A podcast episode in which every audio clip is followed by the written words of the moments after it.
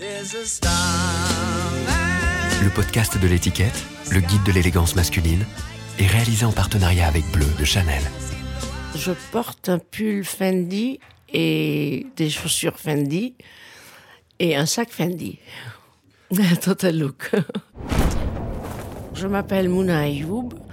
Je suis libanaise d'origine, j'habite à Monaco. Je collectionne de la haute couture depuis 1979 et j'ai une collection assez vaste et immense. Et j'ai vendu hier chez Maurice Auction la collection des années 90-2000 de Karl Lagerfeld chez Chanel.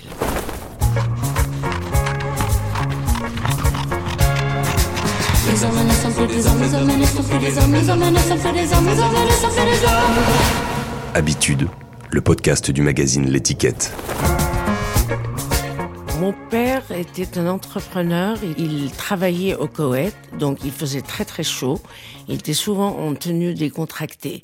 Mais lorsque maman venait au Liban, le temps était plus clément.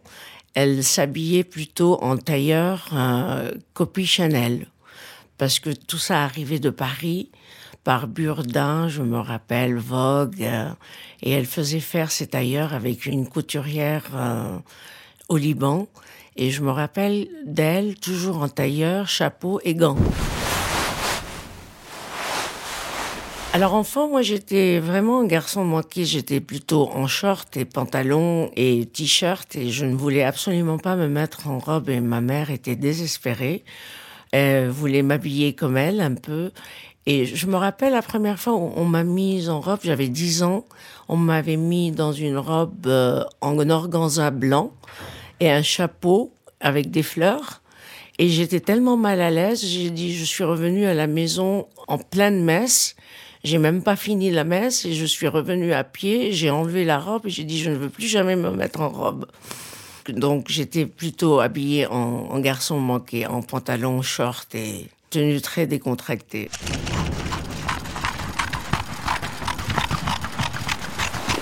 Ma mère avait, elle tenait une boutique qui n'était pas très loin de la maison. Et comme j'adorais ma mère et qu'elle me manquait sans arrêt, donc le matin, elle, partait tôt. Elle ne revenait que le soir. J'allais avec mon vélo de la maison jusqu'à la boutique pour la voir et passais du temps avec elle, et revenais à la maison, puis je reprenais le même chemin pour aller la voir. Je voulais absolument être proche de ma mère le plus souvent possible. Et puis avec les garçons du quartier, on montait faire des tournées en forêt.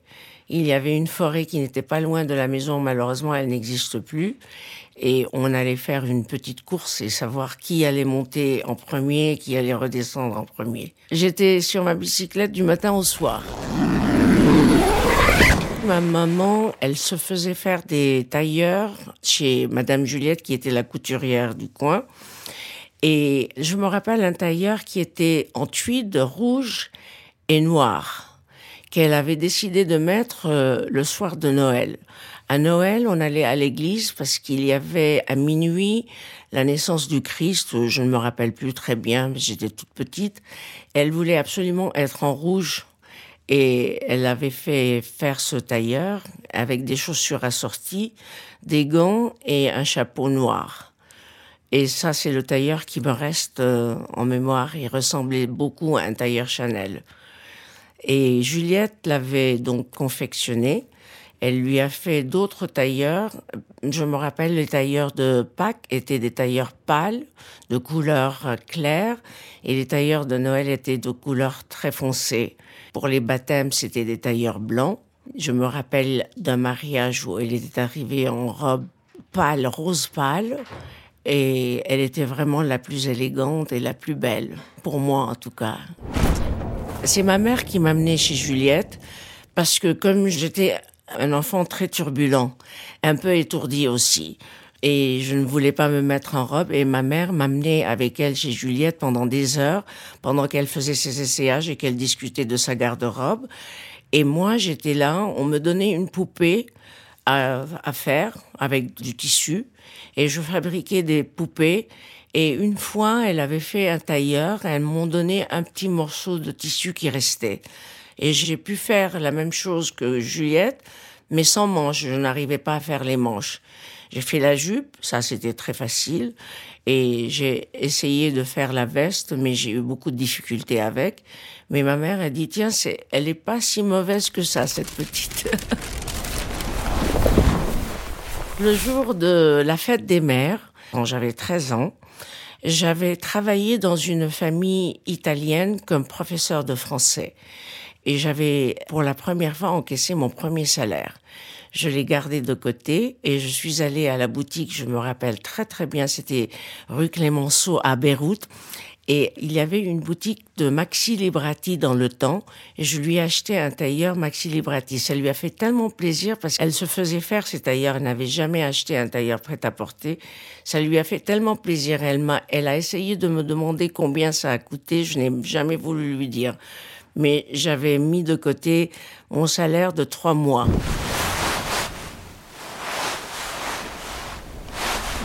Mes premiers choix vestimentaires étaient dans les années 70. Je m'habillais un peu en hippie. J'avais des robes un peu larges avec des sabots. C'était mes premières, euh, disons, expériences vestimentaires. Et c'était au Liban. J'avais 15 ans, 14, 15 ans. Et, j'ai moi-même choisi ma robe dans une boutique euh, à Beyrouth qui était fleurie. Je me rappelle très bien, elle était fleurie et des sabots. Mais c'était vraiment l'année 70. Euh, on, on, se mettait dans des robes plutôt euh, très hippie. C'était des tenues très décontractées.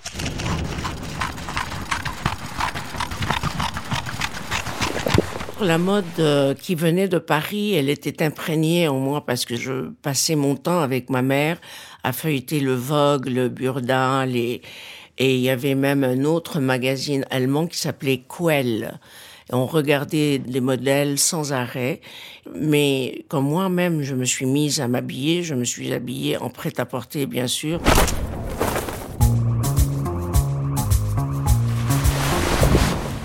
Au moment de la guerre, en 1975, j'arrive à Paris en septembre.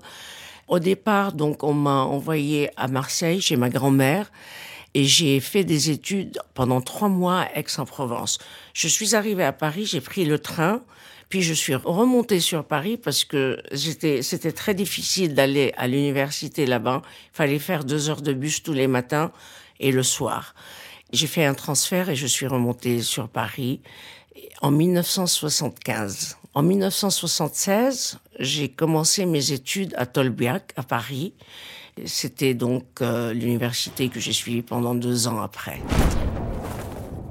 Je me souviens que la femme française était très élégante. Moi, je n'étais pas du tout élégante. J'avais un jean et un pull et une paire de bottes que j'avais emportées avec moi du Liban. Je n'avais même pas de manteau. Et je grelottais de froid en hiver. Et je regardais toutes ces femmes porter des fourrures et je me suis juré qu'un jour je vais porter des fourrures aussi. Bien sûr, ce n'est plus à la mode, mais je les porte quand même. Et oui, je me rappelle, euh, on allait faire dans le temps le boulevard Saint-Germain. Il y avait des boutiques dans le temps. Je me rappelle de Chantal Thomas. Je me rappelle euh, d'une boutique de sous-vêtements qui s'appelait Sabia Rosa. On faisait beaucoup de boutiques, mais on ne pouvait rien s'acheter. On pouvait rien s'acheter. Mais je, je m'imprégnais de toutes ces modes et je m'étais dit, je vais être élégante au lit comme on dort du lit. Et, je me suis décidée un jour à m'aventurer du côté de l'avenue Montaigne, mais dans, dans, le temps, dans les années 70, l'avenue Montaigne, il n'y avait pas de boutique comme il y a aujourd'hui. C'était plutôt la haute couture qui était installée. Il y avait Dior, il y avait Scherer, il y avait Vuitton qui avait une petite boutique. Hein. C'était le seul d'ailleurs qui faisait de la fourrure sur mesure et j'allais voir un peu ce qu'il faisait. Je, n'osais jamais rentrer parce que j'étais très jeune et puis j'étais très mal habillée dans le temps. Je n'avais pas du tout les moyens et je regardais seulement les vitrines. Ma première expérience avec la haute couture, c'était Environ deux mois avant mon mariage, je n'osais pas aller chez Dior. La maison Dior m'intimidait beaucoup.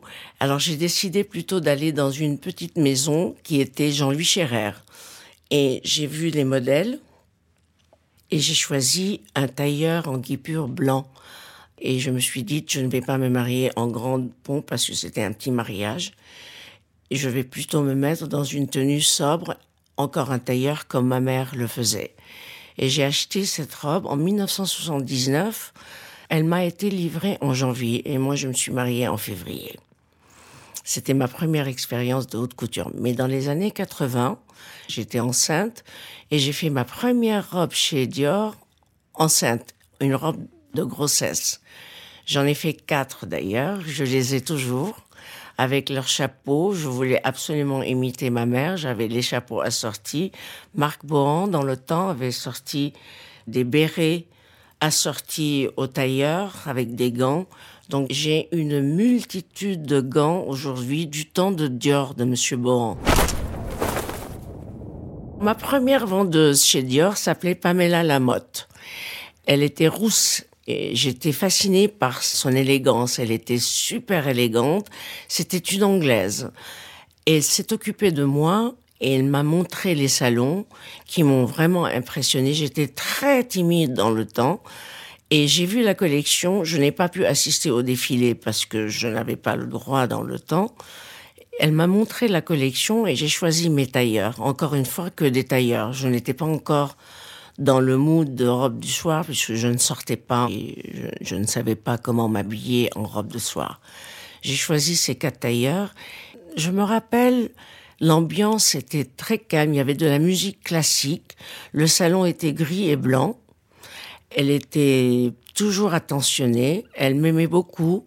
J'arrivais le matin, je repartais à Paris, je repartais le soir, je faisais mes essayages, et puis c'était tout. Et après, je rêvais de ces moments avec elle et les premières, parce que ça me rappelait ma mère et ça me rappelait Juliette aussi.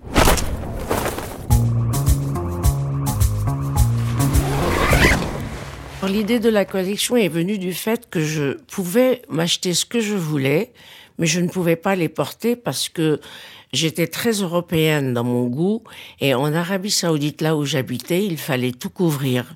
Les bras, les jambes, le cou. Et moi, je ne voulais absolument pas changer les modèles. C'est pour ça que j'ai commencé par des tailleurs que mon ex-mari me demandait de faire très long. Mais une saison après, je les recoupais. je ne pouvais pas les mettre parce que en Arabie Saoudite, on était entièrement couverte, il fait très chaud. Euh, mon ex-mari n'acceptait pas que je sorte euh, nulle part. Et puis on était prisonnières un peu dans nos maisons. Il n'y avait pas de sortie. Dans le temps, je me rappelle qu'il n'y avait qu'une seule boutique, c'était la boutique Dior. Elle était à côté de l'aéroport et à côté de ma maison. Et là, j'allais dans, dans, dans, cette boutique pour acheter des choses que je ne pouvais pas non plus mettre parce que on n'allait nulle part. Il n'y avait rien à faire. Mais je me disais, je vais les mettre à Paris. Mais à Paris, c'était encore plus dur. On pouvait pas non plus sortir à Paris. Je devais aller le matin, revenir le soir. À part sortir avec les enfants et être euh, toujours euh, occupé par les enfants, il n'y avait pas de sortie en couple. Ça n'existait pas. Mon ex-mari sortait de son côté avec ses amis. Moi, je restais avec les enfants. Et de là est née l'idée d'une collection. Je m'étais dit, puisque je ne peux pas les porter, je vais les collectionner je vais les garder en bon état. Elles vont résister à... au temps. Et j'ai commencé donc par la première robe du soir chez Yves Saint Laurent en 1983. J'ai fait une robe très osée. Elle était blanche ouverte sur euh, les côtés et on voyait donc euh, la taille. Elle était entièrement décolletée devant. Mon ex-mari ne l'a pas vue, ne l'a jamais vue. Elle a été vendue parce que après j'ai vieilli, donc je pouvais pas non plus la mettre. Je ne l'ai jamais mise, mais c'était ma première robe de soir chez Saint Laurent. L'idée de la haute couture m'est venue du fait que dans les années 80, on parlait beaucoup un peu la fin de la haute couture, parce qu'il n'y avait plus beaucoup de clients. Et moi, je paniquais à cette idée. Je me disais que c'est pas possible que ces premières, qui sont très douées, qui me rappellent ma mère et Juliette, vont disparaître un jour. Il y avait eu beaucoup, beaucoup d'encre qui a coulé sur cette histoire de couture qui va disparaître un jour. Et puis, il y a eu beaucoup de maisons de couture qui ont fermé. Jean-Louis Scherer, chez qui j'ai acheté ma première robe, a fermé. Il y avait aussi Ungaro qui avait fermé un peu plus tard. Bien sûr, euh, Christian Lacroix a fermé aussi plus tard. Donc, euh, je m'inquiétais et je, je, commandais beaucoup de robes à ma façon pour entretenir un peu le métier de la haute couture française qui m'était très cher. Une seule fois, j'ai été invitée à un mariage et j'ai dû mettre une robe Thierry Mugler couture. J'avais osé commander une robe assez folle, qui était comme une robe bustier, très décolletée, en velours et en mousseline. Donc on voyait toutes mes jambes, on voyait mes bras, on voyait... Et je suis allée à un mariage. Et à ce mariage, une des princesses m'a dit, mais comment oses-tu apparaître dans une tenue pareille? Mais j'ai dit, mais on est qu'entre femmes. Ah non, non, non, le marié va arriver avec sa suite d'hommes. Donc je vais t'apporter une de mes robes. elle m'a apporté une de ses robes que j'ai mis par-dessus la robe d'Iri Mugler. Et nous sommes restés jusqu'à 4 heures du matin, moi dans une robe, dans deux robes.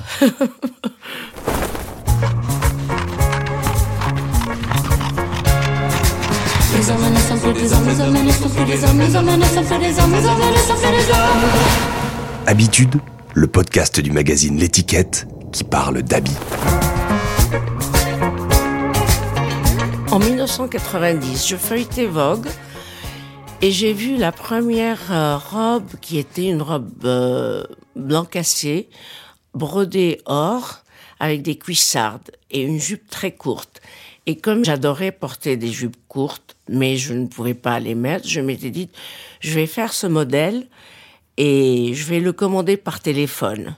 Je vais faire envoyer mes mensurations par euh, fax. Dans le temps, c'était le temps du fax.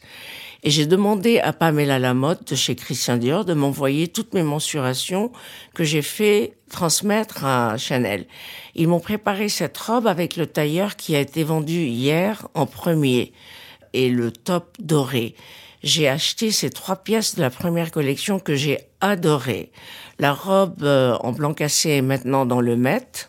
Je l'ai offerte au Metropolitan Museum. Le tailleur a été vendu hier et le top doré aussi.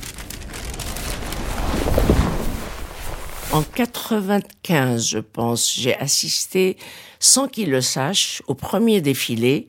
Je suis arrivée à ce défilé, je conduisais dans le temps, aujourd'hui je ne conduis plus.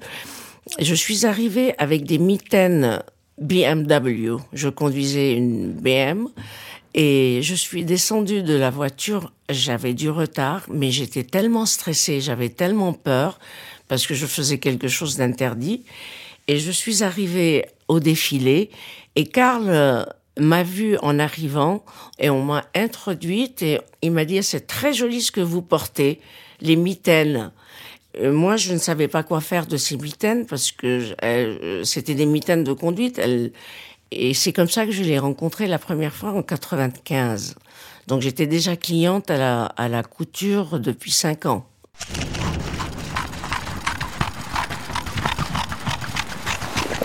Avant la vente euh, d'hier et celle du mois de juillet, j'avais 2700 pièces. Et j'ai gardé certaines pièces de Karl, bien sûr.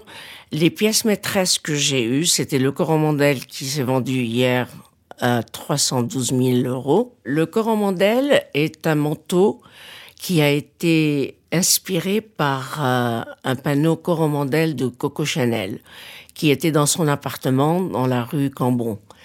Et Karl a adapté ses coromandels sur deux manteaux, un en rouge, un en noir. Moi, j'ai choisi le noir. Et on voit très bien sur le dessin du manteau le coromandel de Coco, derrière comme devant. Je l'ai porté une fois avec Karl, mais c'était anecdotique aussi parce que je l'ai porté ouvert Et Karl était vraiment offusqué. Il m'a dit, mais comment peux-tu commettre une erreur vestimentaire d'une telle magnitude? Et je lui ai dit que je ne pouvais pas le fermer parce que j'avais grossi. Et donc, je grossissais, je m'insissais, je grossissais. C'est ça la beauté de la haute couture. Ils vous suivent un peu avec tous vos, vos problèmes de poids. La veste iris, euh, je l'ai faite dans les années 80 et elle a été vendue, elle aussi, euh, il y a deux ans. Euh, je ne l'ai jamais mise. Je ne l'ai jamais mise parce que elle était assez épaisse. Elle, j'avais très chaud en Arabie Saoudite. C'était vraiment une des rares pièces que je pouvais mettre parce qu'elle était euh, mon ex-mari m'avait demandé de la faire avec une jupe longue. J'ai fait le modèle tel qu'il était parce que c'était avec un pantalon et j'ai fait une jupe longue. Donc c'était vraiment un modèle parfait pour l'Arabie Saoudite, mais je suffoquais dedans. À chaque fois que je la mettais, je disais non, je ne peux pas respirer parce que elle était entièrement fermée. Elle est exactement la copie du tableau Van Gogh euh, Iris. Exactement la copie, devant comme derrière. Donc il n'y a pas grand-chose à, décrire. elle est entièrement en sequin et tout le dessin a été repris et, brodé, entièrement brodé.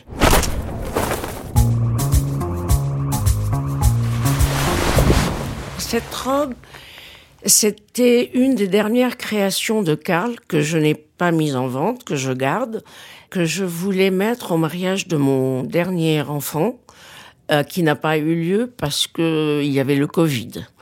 Je l'ai faite et j'étais très mince dans le temps et je n'ai pas pu la mettre pour l'occasion. Je suis revenue avec chez Chanel, c'est ça la beauté de la haute couture, et on me l'a remise à ma nouvelle taille.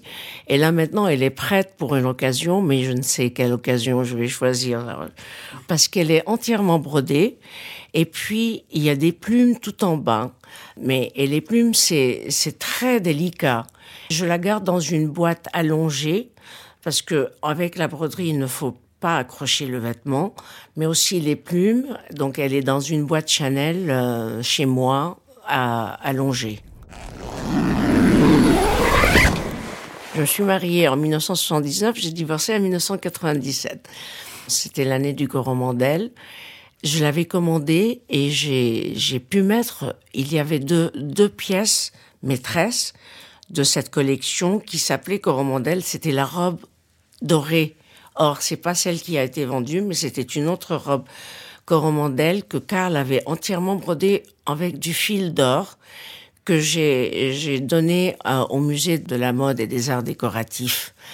Alors cette robe, elle a une histoire parce que elle était très osée. Je l'avais mise avec Helmut Newton, qui a fait une photo de moi, mais elle me piquait parce que comme c'était du fil d'or, et elle me piquait sans arrêt. Donc pendant toute la séance photo qu'on a fait ensemble avec euh, Helmut, euh, je lui ai dit Helmut, fais vite, fais vite parce que j'arrive pas à la supporter. Elle me piquait et le lendemain, j'ai décidé de d'en faire donation parce que j'étais sûre que je ne pouvais pas la mettre.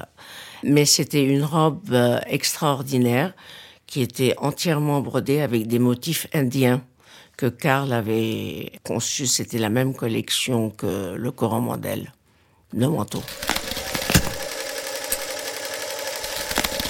Je n'ai pas pu mettre les robes Saint-Laurent parce que elles étaient très osées, les robes Saint-Laurent. J'ai mis une robe Saint-Laurent qui était grise, entièrement ouverte avec une grosse broche au Festival de Cannes.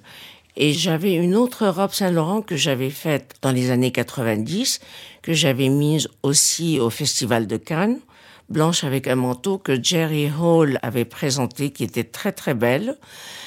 J'ai commencé à mettre les créations de Galliano. Dans le temps, Galliano était très très à la mode et il faisait des choses fantastiques.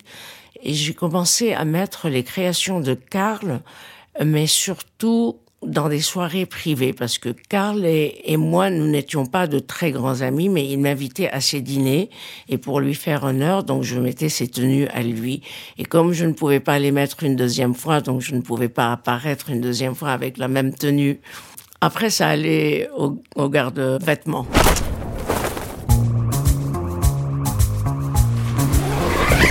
Au départ, j'avais une maison à Paris dans laquelle je gardais les modèles, mais la collection était pas très grande. Mais quand la collection est devenue très grande, j'ai dû l'envoyer à un garde-vêtements qui est à Bralou, euh, qui sont très spécialisés. Euh, ils font des boîtes spéciales pour euh, ces vêtements avec du papier en soie spécial anti-mite, anti-humidité, anti-poussière. Et le local lui-même est pareil. Il est conçu de cette manière. Quand ils ont pris ma collection, ils avaient tout accroché. Et je suis allée la voir, parce que j'allais tous les ans deux fois visiter ma collection. J'ai dit, ah non, non, ça peut pas continuer comme ça, on va faire faire des boîtes spéciales. On a fait commander des boîtes musées. C'était des boîtes dans le temps, donc, comme j'avais fait quelques donations au musée de la mode et des arts décoratifs, ils m'ont donné l'adresse et on a commandé des boîtes chez eux. Et toute la collection est restée couchée pendant 30 ans dans ces boîtes. La première vente que j'ai faite, c'était dans les années 96. J'ai fait une vente de prêt-à-porter.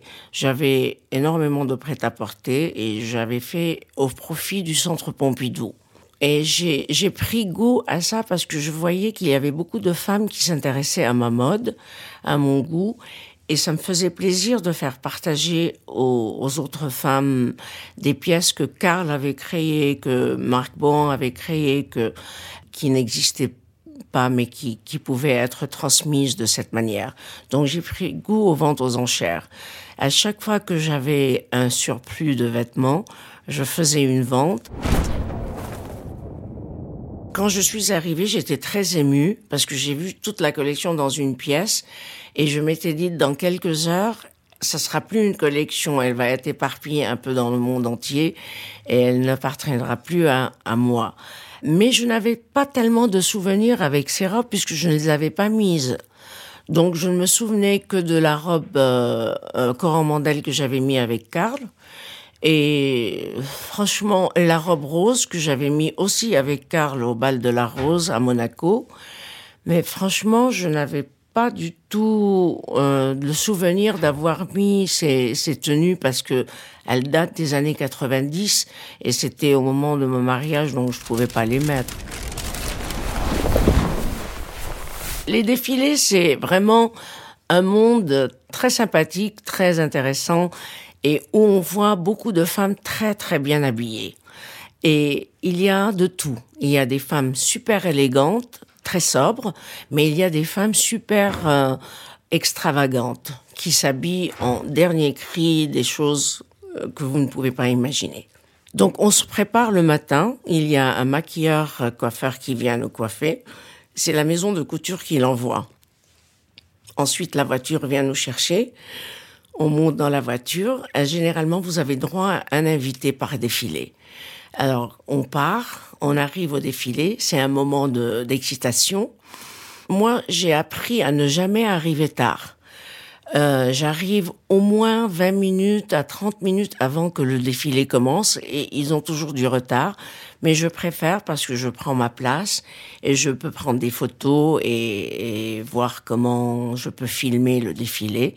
Ensuite, le défilé commence et c'est, vraiment l'extase. C'est la, la découverte euh, d'une collection. C'est toujours un moment très privilégié pour nous.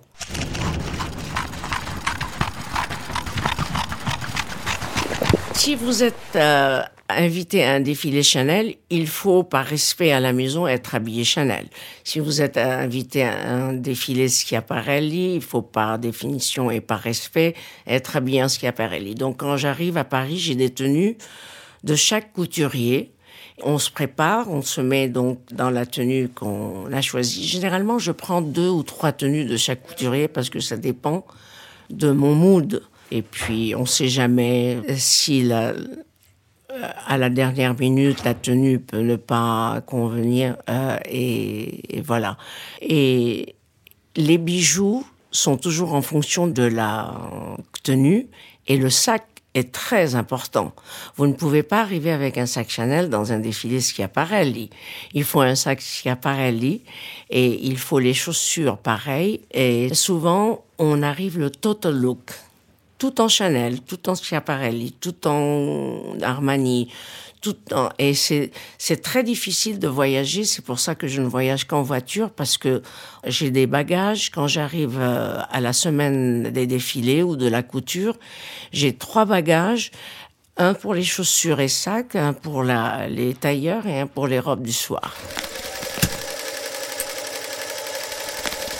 Ma grand-mère était une femme très stricte. Elle s'habillait en noir et blanc. Et elle n'aimait pas du tout le rouge et elle me disait jamais je ne veux que tu te mettes en rouge. Et l'histoire derrière le rouge, c'est que le drapeau libanais est rouge, blanc et vert. Elle me disait c'est la couleur du sang. Et je me rappelle, mon père jouait beaucoup aux, aux cartes, poker et autres. Et c'était la couleur du danger. Elle me disait toujours c'était la couleur du danger. Et quand je suis rentrée une fois, il était en train de jouer aux cartes.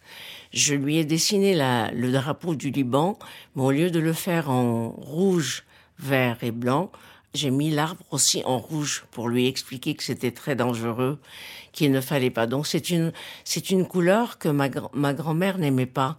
Et elle me disait qu'il ne fallait pas la mettre, et surtout pas une brune. Elle est peut-être jolie sur une blonde, mais sur une brune, c'était très vulgaire. Mais j'ai acheté un manteau chez Galliano qui était rouge et je ne l'ai jamais mis. J'ai fait une photo avec. Et c'est le seul, le seul vêtement rouge que je possède.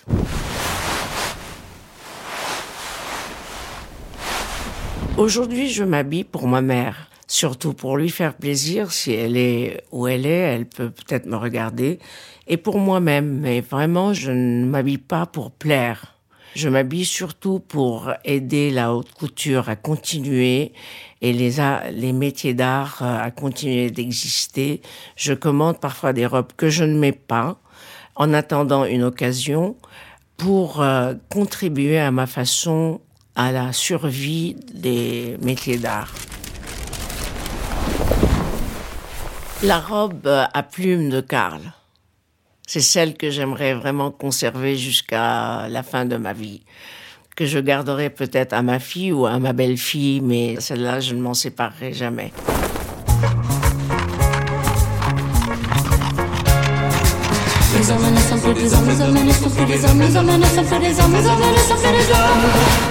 Habitude, le podcast du magazine L'étiquette.